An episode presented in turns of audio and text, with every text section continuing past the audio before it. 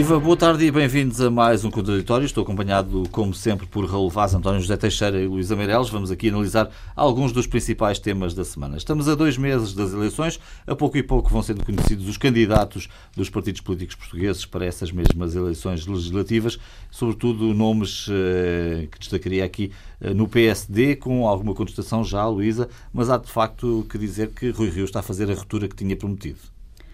Uh, sim, ele está a fazer a ruptura que tinha prometido, embora eu não, sei, bah, não saiba ainda em como é que isto se vai resolver. Ou seja, em que sentido? Uh, é, assim, em que sentido se vai resolver? No, na medida em que ele anunciou uh, seis mais quatro uhum. novos cabeças de lista, novos no sentido próprio da palavra. Certo. Uh, são pessoas uh, que não eram muito conhecidas, algumas delas de todo não eram conhecidas do, do grande público, outras são conhecidas, enfim, nos seus meios profissionais e são novas porque, não por causa da idade, porque a gente sabe que a juventude é uma condição transitória da vida, mas porque uh, não estavam até aí a fazer política, pelo menos política partidária, à série, embora, enfim, Filipa. Hum, Filipa hum, Quintela? A Filipe, uh, Roseta. Desculpa, Filipe Roseta. Não, Filipe Roseta, a filha vereadora da Câmara sim. de Cascais. Ou seja, vereadora da Câmara de Cascais, enfim, sim. não acho que isso seja um grande currículo político. Estava a pensar em Mónica Quintela de Coimbra, sim. Sim, a Mónica Quintela também não tem sim. currículo político, uh, embora seja porta-voz da, da, da, Justiça do, do, do PSD uh, eh, na escolha de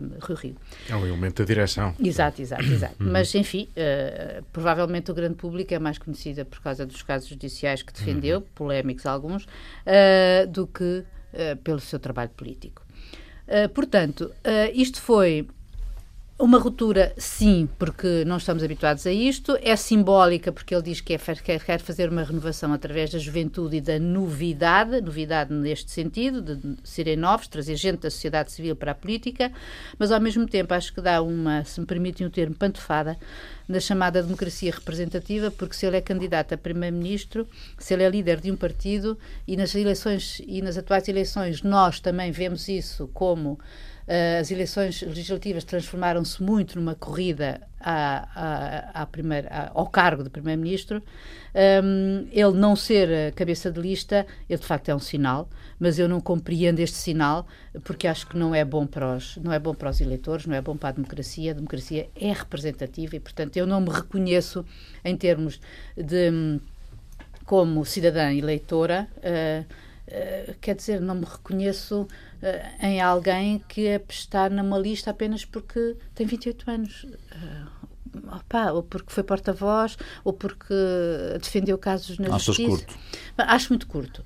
Mas pronto, vamos a ver. Eh, naturalmente, acredito que, que haverá agora, em seguida, haverá outros, haverá outros um, outros nomes. Haverá outros nomes, sim. Mas é verdade que, que o PSD precisava aqui de fazer uma reciclagem de quadros, não é? Isso tem, tem sim, sido um bocadinho dito. eu acho que provavelmente ele... Não estará só nessa necessidade do PSD, é, porventura. Não, sim, e acho que provavelmente ele também encontrou ali um problema, não é? Porque muitos dos quadros uh, do PSD dos últimos tempos não estão com ele, ou porque se auto-afastaram, ou porque ele eh, os afasta, digamos assim, porque as pessoas porque não corresponde na sua leitura, não corresponde a, a, a, ao seu conceito de lealdade, se não estão de acordo com, a, com aquela com a, linha que ele defende, então não devem uh, ser um, membros do grupo parlamentar. Uh, ok, é uma maneira de ver. Portanto, isto em relação, ao mesmo tempo, o PSD isto em relação às listas. Agora, em relação a um outro passo em, em, direção às eleições, é verdade que também o PSD também avançou mais esta semana,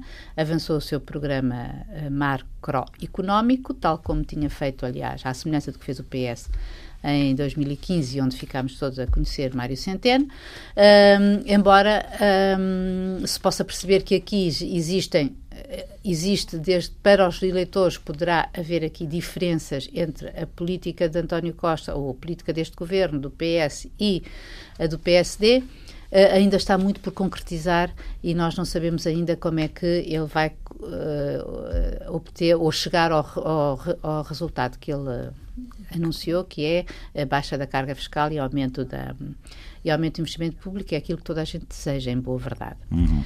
Um, não sei se é, esta semana, quer dizer, isto também é, foi rico nos outros partidos, uh, porque, por exemplo, só para assinalar no PS, que nós andamos sempre aqui a discutir ou a conversar se ele quer ou não a maioria absoluta, eu acho que todos os partidos vão de querer a maioria absoluta, mas um, houve aqui vários passos não é em direção a, a, a esse pedido e ontem uh, Capola Santos uh, foi o primeiro líder, enfim, dirigente do PS, ministro, que, que o expressou claramente. Uh, dizendo que é menos constrangedor governar assim. Uh, bom, depois temos outras situações, embora isto em relação ao PS contra listas, não há ainda nomes que se saibam, uhum. uh, e quanto ao BE e ao PC, existem as coisas que se sabem, mas podemos falar noutra ronda. Hum. António. Bom, eh, eu acho que o Rui Rio, para já, resolveu aqui um problema que, que era um problema complicado, que é eh, a formação das listas e o que fazer com uma bancada parlamentar adversa, as heranças, os homens do aparelho, eh, os críticos impor os seus mais próximos, que seriam os seus apoiantes, e tudo isso parecia abrir no horizonte próximo uma querela de novo desgastante, deixando Rui Rio hum, com aquela imagem de que agora sim os fiéis e os fiéis indefetíveis e não eh, a bancada herdada ainda do tempo de Pedro Passos Coelho. Ora, eh, esta ideia de renovação que vale o que vale e podemos fazer e tecer considerações sobre os currícula e, e, a experiência ou a inexperiência de muitos dos candidatos, mas eu julgo que as apostas em gente mais nova, em gente, apesar de tudo, com algum trajeto, não digo necessariamente trajeto político, mas com trabalho feito na sociedade, em termos académicos, em autarquias, uh, em instituições de juventude, o candidato ao Porto... O Carvalho. Uh, tenho, tenho algum conhecimento, o Pedro Carvalho sim. O, eh, que é o, atual presidente. O Carvalho. O Carvalho. O Carvalho. Bom, eu estou a dizer, sim, Pedro Hugo Carvalho, julgo que ele também sim. é Pedro, ah, mas enfim, certo, é conhecido certo, como certo, Hugo, Carvalho, certo. Eh, que, é o Presidente do Conselho Nacional da Juventude. Ele tem um bom currículo, tem uh, alguma experiência, obviamente, ao nível da juventude, e ele é também uh, um jovem, mas é um homem com ideias, combativo, e, e parece-me que poderá ser um bom sinal de, de futuro. E, portanto, a maneira como ele resolveu para já a questão de, da nova bancada, das novas listas, neutralizou boa parte das vozes críticas, recebeu até aplausos de alguns daqueles que eh, no futuro querem disputar o seu lugar.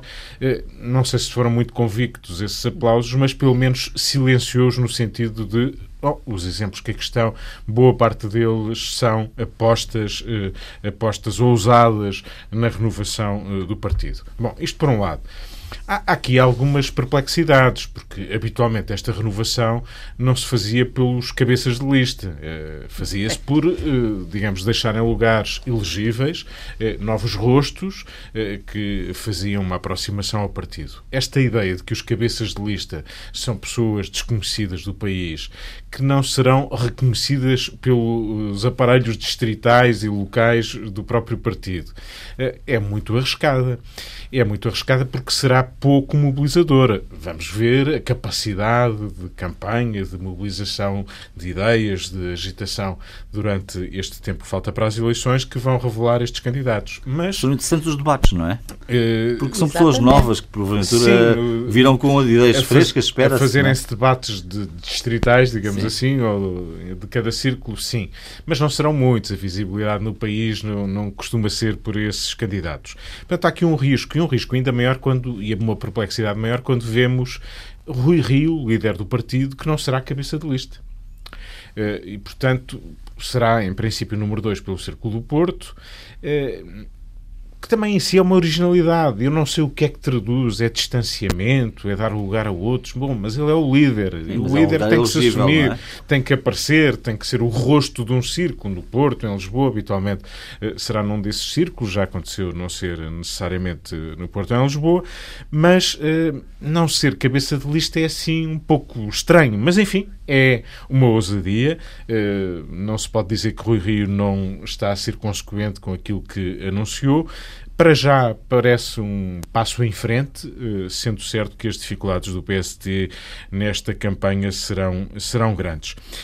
Aquilo que já apresentou noutras matérias, vamos sabendo às pinguinhas de vários partidos o que é que eles pensam sobre formação profissional, sobre a economia, sobre a educação, sobre a demografia. Era bom que estas ideias vão sendo debatidas. O PSD está também a apresentar, enfim, há uma proposta desta semana que é um clássico, não é? Que é a baixa da carga fiscal. Eh, como já alguém disse, bom, também eram as propostas do Partido Socialista e dos partidos de poder. Normalmente tem aquela equação eh, que é muito bem-vinda, eh, pelo menos na aparência, que é menos receita, portanto, menos receita fiscal, diminuição dos impostos e mais despesa, mais investimento, mais investimento público. Vamos ver é se habitualmente esta promessa é feita, mas sobretudo em situações de aperto ela não é propriamente concretizada e o país tem, eh, digamos, como principal desafio há muito, não é de hoje nem uhum. de ontem, é produzir mais, produzir mais riqueza. Deixa-me em relação às listas ainda dizer, o PST ocupou, eh, digamos, as atenções com estas ousadias. Eh, o CDS antes das, foi o primeiro partido, logo antes das europeias, a mostrar nomes também novos, novos rostos em alguns dos círculos. Enfim, houve alguma desilusão no aparelho partidário partidário do CDS. Os resultados das eleições não ajudaram muito a, a, a que se consolidasse ou se acarinhassem essas apostas de Assunção Cristas. Um, hoje, se fosse agora que apresentasse estes nomes, duvido que tivesse condições políticas para o fazer, fê-lo antes das europeias. Vamos ver o, o que dá, é, o que dão estas apostas, não, mas... Queria-lhe um problema, desculpa só, é Pedro Mota Soares, que não foi eleito para. para, para e que a Assunção Cristas pensava que seria. Pensava que seria e, e fica... que vai ficar de fora. Exatamente. É, sairá da Assembleia da República. A CDU fez também, e convém dizê-lo aqui, apostas que tiveram leituras várias. O PC eh, diz, bom, são ambições, vamos colocar eh, rostos que tinham sido eleitos sucessivamente em círculos que dificilmente haverá eleições, mas o, o, a CDU e o Partido Comunista vão tentar.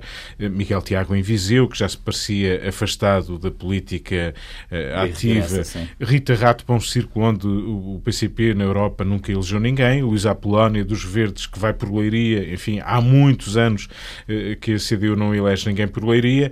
Uh, Jorge Machado, que vai do Porto para Viana do Castelo. Viana, um círculo muito difícil, mas enfim, poder-se-á dizer que o Partido Comunista está também, também a fazer as suas apostas e colocar, colocar, nomes em círculos difíceis. Uh, veremos. O Bloco de Esquerda, enfim, tem alguma agitação interna, mas não há para já grandes, uh, grandes mudanças que tenhamos percebido e o PS, por enquanto, é uma incógnita. Raul Vaz, se isto fosse no futebol, diria que estamos aqui perante novos plantéis e os plantéis demoram às vezes um bocadinho até conseguirem jogar juntos e com qualidade, não é?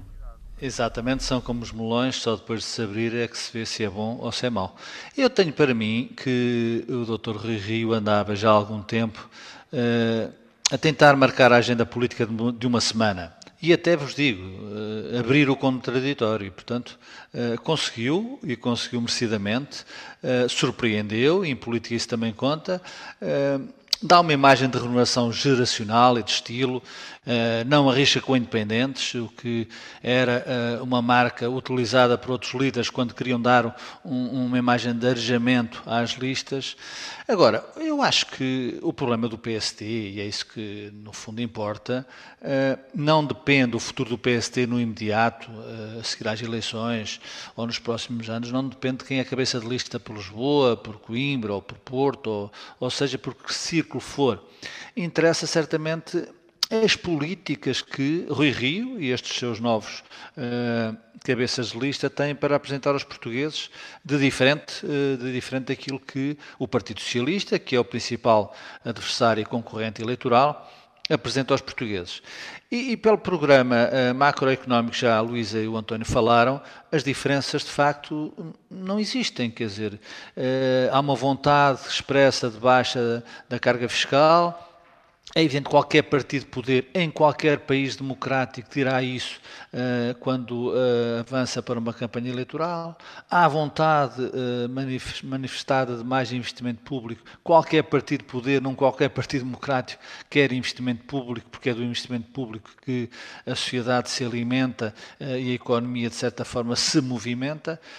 E eu, eu, isso não vejo do PST, quer dizer, eu penso que há aqui um, um cenário de rostos novos que uh, querem preencher o espaço mediático. De certa forma, Rui Rio, num primeiro momento, conseguiu isso, mas veja-se, veja-se o que já aconteceu com a Assunção Cristas e que já foi referido pelo João, uh, pelo António, perdão. Uh, isto quando se quer muita novidade, uh, se exagera na dose, porque pelos, pelas minhas contas já vamos em 10 cabeças de lista uh, que não estavam nas contas, que provavelmente não têm Uh, o apoio das, de, das estruturas distritais, uh, não tem uh, um aparelho partidário que ajude e mobilize na campanha e, portanto, há aqui um problema. Há aqui um problema que, para o bem e para o mal, as campanhas fazem-se de mobilizações das máquinas. É evidente que hoje já não se fazem campanhas à moda antiga, eu bem sei, fazem-se pelas redes sociais, fazem-se pela intervenção nessas mesmas redes sociais dos principais candidatos, mas em Portugal, uh, penso eu, que ainda não chega. E, portanto, isto é um risco que não sei se é calculado pelo Dr. Rui Rio. Uh, é evidente que tem um objetivo, é que o novo grupo parlamentar tenha uma impressão digital do Dr. Rui Rio, fique ele ou não fique ele na liderança do, do, do PST. Uh, eh, mas este baralhar de regras, que deixa certamente num partido como o PSD, que, repito, é um partido que uh, quer e se alimenta do poder. Uh, terá deixado, terá deixado uh, mais de meio partido absolutamente furioso. Uh, a partir de agora, uh, se Rui Rio tinha pessoas, uh, adversários, dentro do partido, eu penso que esse número de adversários cresceu. Cresceu com estas escolhas e provavelmente seria sempre assim. O momento mais difícil de um líder partidário é quando faz as suas escolhas para os futuros empregos. Não sei se me, se me faz entender, ou seja, quando escolhe aqueles que pela eleição democrática e legítima, terão trabalho nos próximos quatro anos. E quem não fica num lugar elegível, quem não. Uh, é evidente que fica aborrecido, uh, se não zangado Mas sempre com foi assim, Sempre foi assim, Raul, não é? Sempre foi assim e sempre será assim. Portanto, aqui Rui Rio uh, exagera na dose, obviamente vai deixar a sua marca. Eu duvido, sinceramente duvido, que este arejamento Uh, que esta, esta, esta imagem de renovação uh, geracional, de estilo, de, de, posicionamento na sociedade, de, uma certa, de um certo afastamento daquilo que são as coisas menos boas da democracia através dos aparelhos partidários, poderá ser conseguido. Agora, é evidente que há perguntas, poucas, mas importantes, que se devem fazer estarão estas uh, novas estrelas preparadas para debates quinzenais e não só no, no, no, no Parlamento contra uh, uma máquina que é António Costa e o Partido Socialista? Uh, estarão uh, preparados para uma campanha que vai ser uma campanha duríssima, uh, porque, obviamente, António Costa, na minha opinião, não vai desistir, apesar dos problemas na saúde, em nenhum momento, em qualquer circunstância, de conseguir uh, a maioria absoluta. E como a Luísa referiu, Capolas Santos ontem já deu o, o tiro de partida para, para essa intenção. E, portanto, Rui Rio concluir, vai ter sim. que vai ter que defender-se e atacar, e sobretudo atacar, com estes novos uh, candidatos a deputados. Fica, obviamente, essa marca, eh, essa impressão digital do Rio, veremos o que vem a seguir, mas eu tenho dúvidas, sérias dúvidas, que o PSD, o futuro do PSD, seja melhor ou bastante melhor, apenas e só, apenas e só com esta jogada política e mediática. Bom, falta conhecer o resto dos candidatos, portanto ainda há aqui muito trabalho pela frente, voltaremos naturalmente a este assunto. Boa tarde de novo, bem-vindos à segunda parte deste contraditório. Queria aqui abordar um tema do dia, Luísa, eventualmente para uma resposta rápida. Azeredo Lopes constituído no caso de Tancos. Surpreende-te esta notícia? Sim, surpreende. Surpreende sobretudo porque Uh, nós tivemos uma longa comissão de inquérito sobre este assunto, sobre tancos, uh, do qual uh, parece que ficaram mais ou menos claras que houve responsabilidades políticas e, para além disso, foram mesmo tiradas ilações porque a meio do processo ele foi demitido ou pediu admissão. Uh, responsabilidades políticas não se confundem com responsabilidades judiciais dos tribunais, não sei o que é que leva a isto, só sabemos da acusação que é denegação da justiça, porque eventualmente não comunicou o tal memorando a, a, às, às autoridades judiciais. Parece-me pouco. Uh, acho, sobretudo, que uh, há duas coisas que me chocam, que é, uma é que eu acho que, efetivamente, o arguido, o arguido, tal como ele diz, tem em Portugal hoje uma grande uh, capacidade destruidora de uma reputação, porque as pessoas imediatamente associam arguido com réu, Sim. igual a culpado. Uh, e pode não ser nada desse o caso. Uh, e em segundo lugar, porque isto ao mesmo tempo me, não sei, não consigo evitar uma certa ideia de uma revanche da justiça, dos funcionários, da, dos juízes, dos magistrados, não digo dos juízes porque não chegámos lá ainda, mas um, de, de uma certa, até de um certo populismo, que é os políticos são maus, temos que isto é, eles são todos infratores da lei, quer dizer, é, é um tipo de comportamento que me desagrada. António, o que é que queres dizer sobre este tema? Para já lembrar do que é que estamos a falar. Tancos é, na sua origem, já quase nos esquecemos, um roubo de material militar, de munições, de armas. Uh, Tancos é um roubo de material militar, munições e armas. Eu gostaria de ver a justiça do meu país empenhada em perceber quem roubou. Bom, quem roubou pode ser qualquer entidade, quaisquer pessoas, com quaisquer profissões. Uh, o segundo momento, só para recordar também, é que este roubo aconteceu em instalações militares, ou seja, como eu digo sempre, à guarda da instituição militar, cuja primeira responsabilidade por não ser, digamos, violado esse espaço é da instituição militar. Isto não invalida que num processo rocambolesco, eh, demasiado rocambolesco por, por o que se sabe até hoje, que não possam existir aqui outro tipo de responsabilidades políticas, de condução, de inabilidade, de, eh, de transmissão ou falta de transmissão de informação, de deficiente comunicação entre instituições, entre polícias, militares e civis, entre o poder político. Mas este é um romance de má nota que convinha já agora esclarecer na sua base, independentemente da responsabilização política que até em boa parte até já se fez, seja porque já houve chefes militares que saíram, seja porque Azaredo Lopes, o motivo agora desta conversa, eh, já saiu do governo e não saiu do governo apenas porque lhe apeteceu, saiu do governo porque teve que sair do governo por causa de, de tancos, exatamente.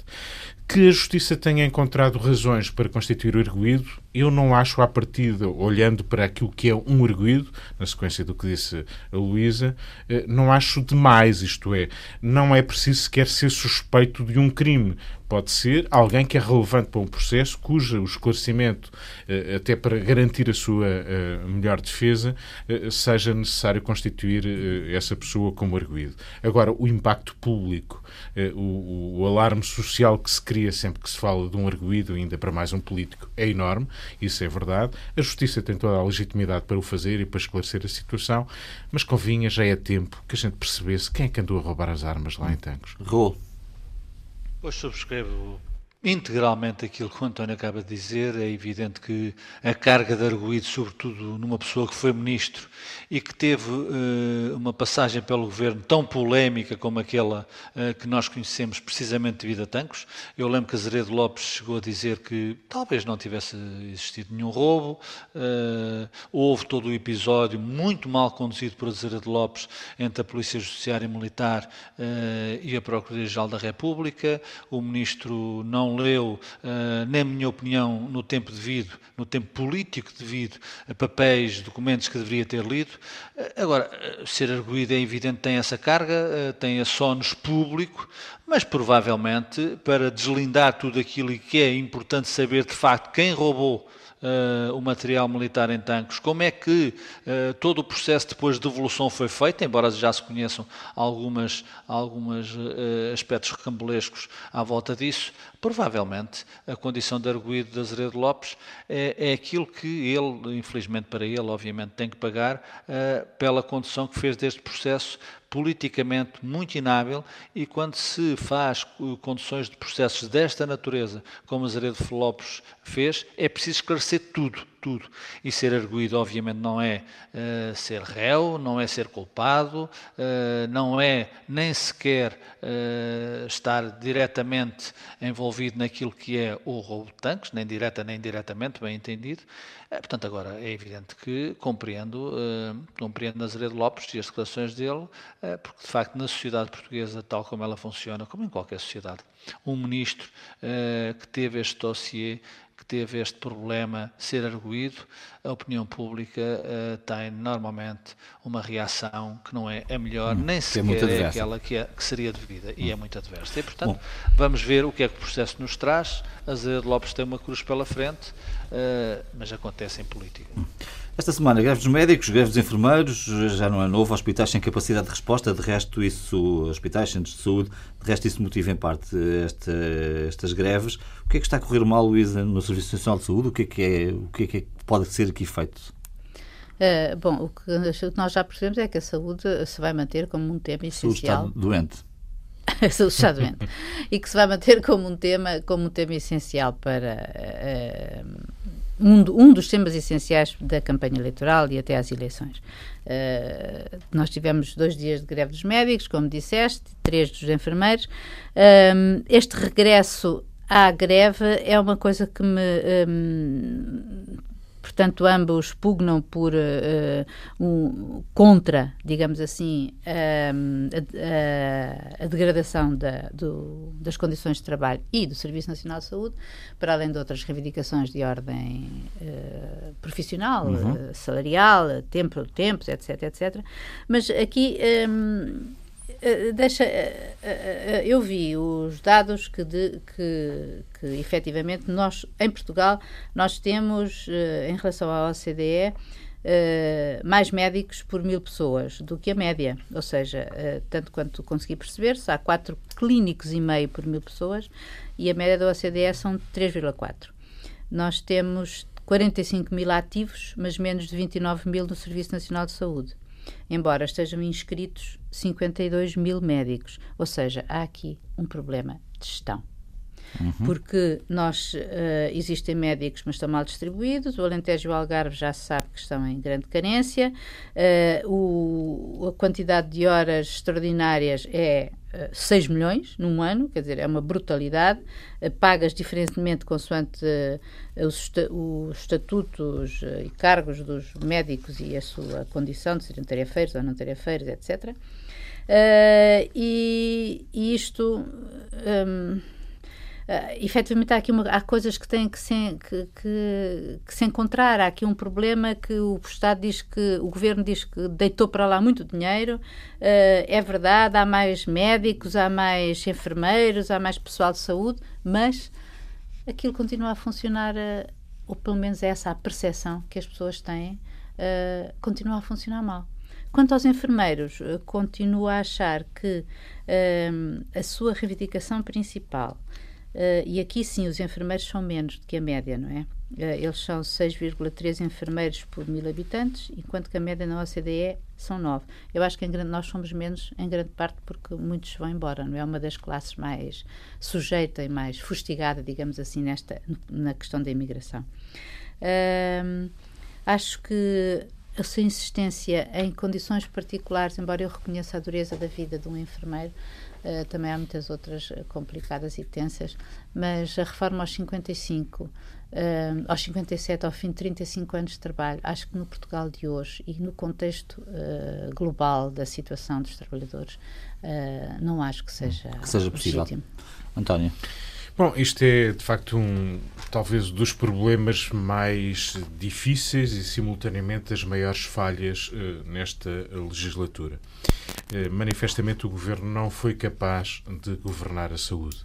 Uh, isso é um dado objetivo, mesmo sendo certo que o investimento que colocou na saúde, o INE ontem lançava alguns dados sobre aquilo que foi o investimento feito em 2018 e dizia que eh, houve mais 5,1% de investimento, um aumento que eh, só tem paralelo, digamos, 10 anos antes.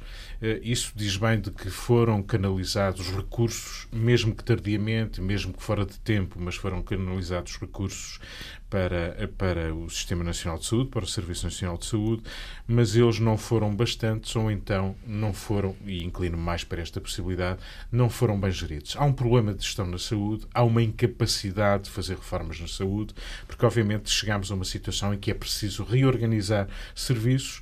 A introdução das 35 horas neste setor foi desastrosa e eu não estou a dizer que não uh, deviam ter sido introduzidas, não discuto isso, era uma promessa eleitoral. Obviamente que criou, essa introdução criou problemas gravíssimos. Tem consequências, não é? Tem consequências e antes de se introduzir esta reforma devia-se ter acautelado a reorganização dos serviços. Isso continua a ser um problema, apesar dos tais 11 mil profissionais que se acrescentaram ao Serviço Nacional de Saúde. Há aqui, seja do ponto de vista da gestão política, com os parceiros do governo, com as tentativas falhadas, como aconteceu uh, a semana passada, com a tentativa de uh, negociar uh, a Lei de Bases da Saúde com o PSD, que falhou e voltou a trazer o PS a pescar o olho para os parceiros à esquerda. Não sabemos se vai haver nova Lei de Bases da Saúde, nem sequer sabemos se ela é o principal problema que hoje temos na saúde, não será, mas este é o grande fracasso este é um problema fundamental numa sociedade portuguesa tão envelhecida como a nossa e isso condiciona e pressiona em muito o Serviço Nacional de Saúde. Temos uma relação entre público e privado ainda muito pouco clara.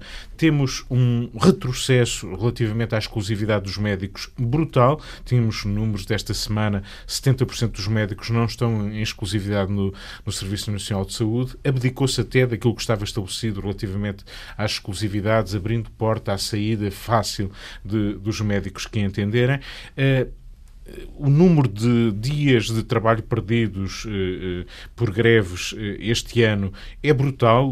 Julgo que foi o público que fez as contas. Até maio, 72 mil dias de trabalho perdidos por motivos de greve na saúde. Basta lembrar que em ano eleitoral e na governação anterior de Pedro Passos Coelho, que teve o contexto que, que sabemos, o número de dias perdido por greves foi 38 mil dias em igual período, portanto, praticamente metade. A diferença com estes números da Luísa é de um dia para dois. Exato. Vezes os médicos, ou seja, é um dia de greve no tempo de Passos Coelho para dois dias. Exatamente. É metade. o Passos Coelho teve metade gigante. dos protestos sociais neste setor. Eu não estou por em causa, atenção, este levantamento parece quase anti-greve ou direito dos trabalhadores. Aliás, há algo de estranho quando enfermeiros e médicos, como aconteceu esta semana, estarem conjuntamente em greve. Algo vai mal, algo não vai bem gerido, seja do ponto de vista da, da concertação neste setor, seja do ponto de vista político, seja do ponto de vista da gestão. Este é um fracasso, este é um problema muito importante e que vai ser central na próxima campanha eleitoral. Raul, como é que isto se explica? Há aqui, de facto, um déficit de investimento, há falta de uma boa gestão. Eh, como é que se sai daqui? Pois, eu, eu não aconselharia a que as 35 horas tivessem entrado em vigor. Uh, e esse é o primeiro pecado, primeiro problema de todo este folhetim. Uh, o que nasce torto, tarde ou nunca se endireita, diz o povo, e normalmente uh, isso se confirma. A partir daí, é evidente que foi sempre, foi correndo sempre atrás do prejuízo.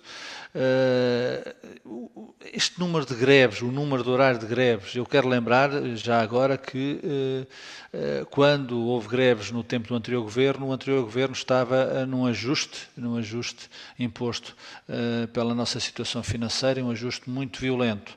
Isso felizmente não existiu durante o período de gestão política deste governo. É evidente que há um problema de gestão. Eh, agora, é preciso, é preciso acrescentar a palavra. Eh, há um problema de gestão pública. Há um problema de gestão pública. Eh, e, portanto, quando se passa muito tempo, meses e meses, a discutir se as parcerias público-privadas na saúde, que a esquerda rejeita, abomina, quer absolutamente limpar de qualquer horizonte no, no próximo século, é o problema da saúde. E isso desgasta, mobiliza obviamente, dirigentes do setor.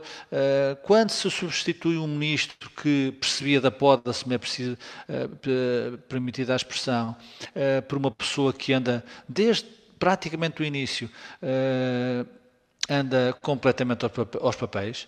Eh, esta semana, salvo erro, disse aquilo que já devia ter dito há muito tempo, de uma forma clara. O problema é que eh, entraram mais médicos, entraram mais profissionais de saúde, mas também eh, há gente que vive mais tempo e que, obviamente, precisa dos cuidados de saúde. Esta é a realidade da sociedade de hoje, não é só em Portugal. E esse problema não foi encarado, fez-se precisamente ao contrário. O que é que se fez? Tirou-se tempo de trabalho aos, aos, profissionais de saúde, as tais 35 horas, a promessa eleitoral para ganhar as eleições, não foi suficiente, mas foi suficiente para chegar ao poder e criar a geringonça, mas criou-se um problema na saúde, que é um setor vital quando, se, quando eh, eh, o pessoal na saúde é especializado e tem que ter experiência, porque senão não é só a substituição, não é só, não é só a entrada de milhares de novos profissionais que não têm essa experiência que resolve um problema que é mais exigente, porque há mais utentes, há mais pessoas a precisar dos serviços públicos de saúde. Isto não é preciso ser muito inteligente, nem é preciso, nem é preciso perceber muito de saúde para perceber isto. O governo teima em não perceber isto queima uh, pestanas, forças, a discutir uma lei de base de saúde, uh, que provavelmente não vai uh, ser aprovada, mas mesmo que o seja, porquê? Porque a lei de base de saúde é da direita, tem 20 anos, portanto, é, é, é das forças do mal, e enquanto isso acontece, é evidente que o número de greves em horas é o maior do tempo de Passos Coelho, a ministra não sabe o que é que há de fazer à vida. Uh, eu até já disse aqui e repito, uh, impressiona-me como é que Marta Temido já não percebeu que não é capaz e, portanto, que deveria ter dado o lugar a outra pessoa. Agora não, que estamos a dois meses de eleições, mas por que não? Porque se está a perder tempo. E António Costa, que quer a maioria absoluta, vai também fazer tudo aqui na saúde para uh, contrariar este estado lastimável da situação. E reparem num pormenor como é que se governa um país. Concluir, uh, há duas semanas, há duas semanas uh, os, os os responsáveis políticos pela saúde diziam, diziam aos portugueses que de julho a setembro uh, teria que haver uma baixa na, na, nas maternidades, uma baixa de serviços do, de, de, profissionais. Imagine-se o que é que aconteceu de lá para cá, porque agora já não vai existir essa baixa. Portanto, isto é, é confusão na clareza, ninguém se entende. Marta Temido não sabe o que é que há de fazer num, num setor tão determinante e tão importante para uma sociedade e António Costa uh, assiste a isto, uh, eu julgo, de uma forma excessivamente passiva e isto pode-lhe custar a maré absoluta e, se assim for, é absolutamente merecido que lhe custe alguma coisa, pelo menos, e que seja a maioria absoluta. Vamos ainda aproveitar alguns minutos para falar do acordo de distribuição de cargos do topo na União Europeia. Foi difícil, Luísa, seria sempre difícil com tantos países envolvidos. O que é que fica que a Europa vai ser esta que que surgirá com uma nova Presidente da Comissão Europeia, a Sra. Ursula von der Leyen, eh, nova líder também do Banco Central Europeu. Enfim, tudo isto tem que ir ao Parlamento Europeu para aprovação ainda, mas o que é que, o que, é que há aqui para dizer? Olha, virando-nos virando para o futuro, para não estar a repisar um pouco, uh, fazendo a análise daquilo que foram as escolhas uh, e daquilo que foi um, uma jogada, uh, enfim, de uma, de um, que acabou, penso eu, a correr mal. A solução não foi brilhante, mas em termos de futuro, para Portugal acho que tem um para Lagarde acho que é uma boa notícia, embora porque presumo que ela terá hum, ela poderá seguir mais facilmente as, as, as lições ou o caminho de Draghi.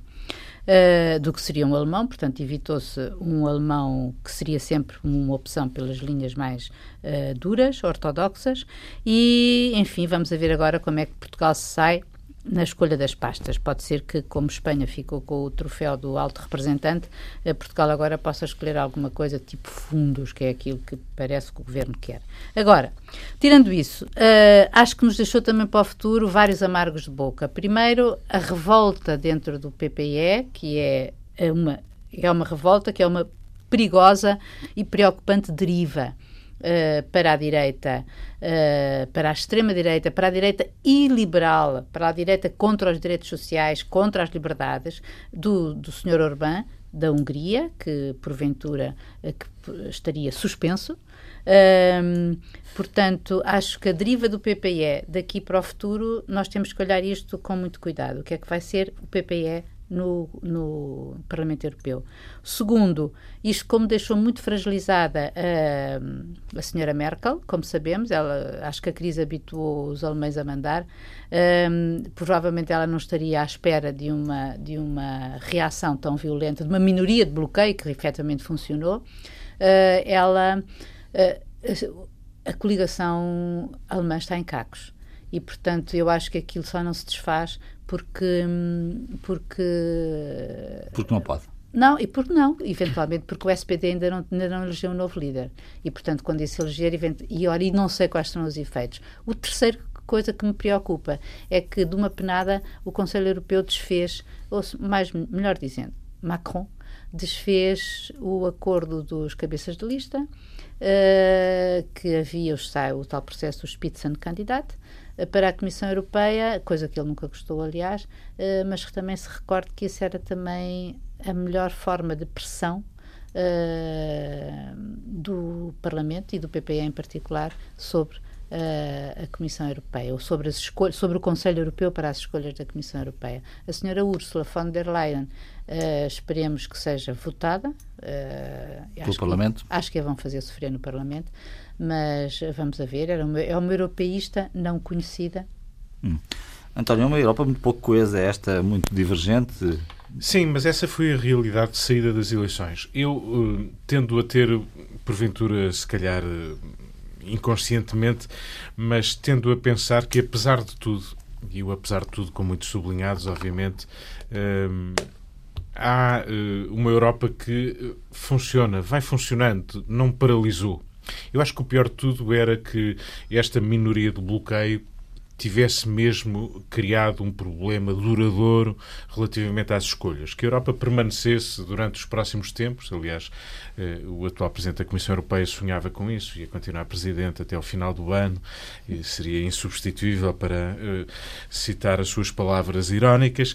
Eh, e a Europa, por processos ínvios, por processos pouco saudáveis, por sintomas que não são muito exaltantes, a verdade é que encontrou uma solução, não é uma solução, uma grande solução, mas encontrou uma maneira de resolver um problema. E o problema foi, houve uma minoria de bloqueio que eh, pôs em causa um compromisso assumido por Angela Merkel. E esta situação era uma situação muito perigosa, eh, não apenas o grupo de Visegrado e de, de Orban, mas também, surpreendentemente, eh, a Irlanda acabou por assumir, digamos, esse papel de bloqueio e de desafio, digamos, um compromisso que terá sido feito ainda no âmbito do, do G7.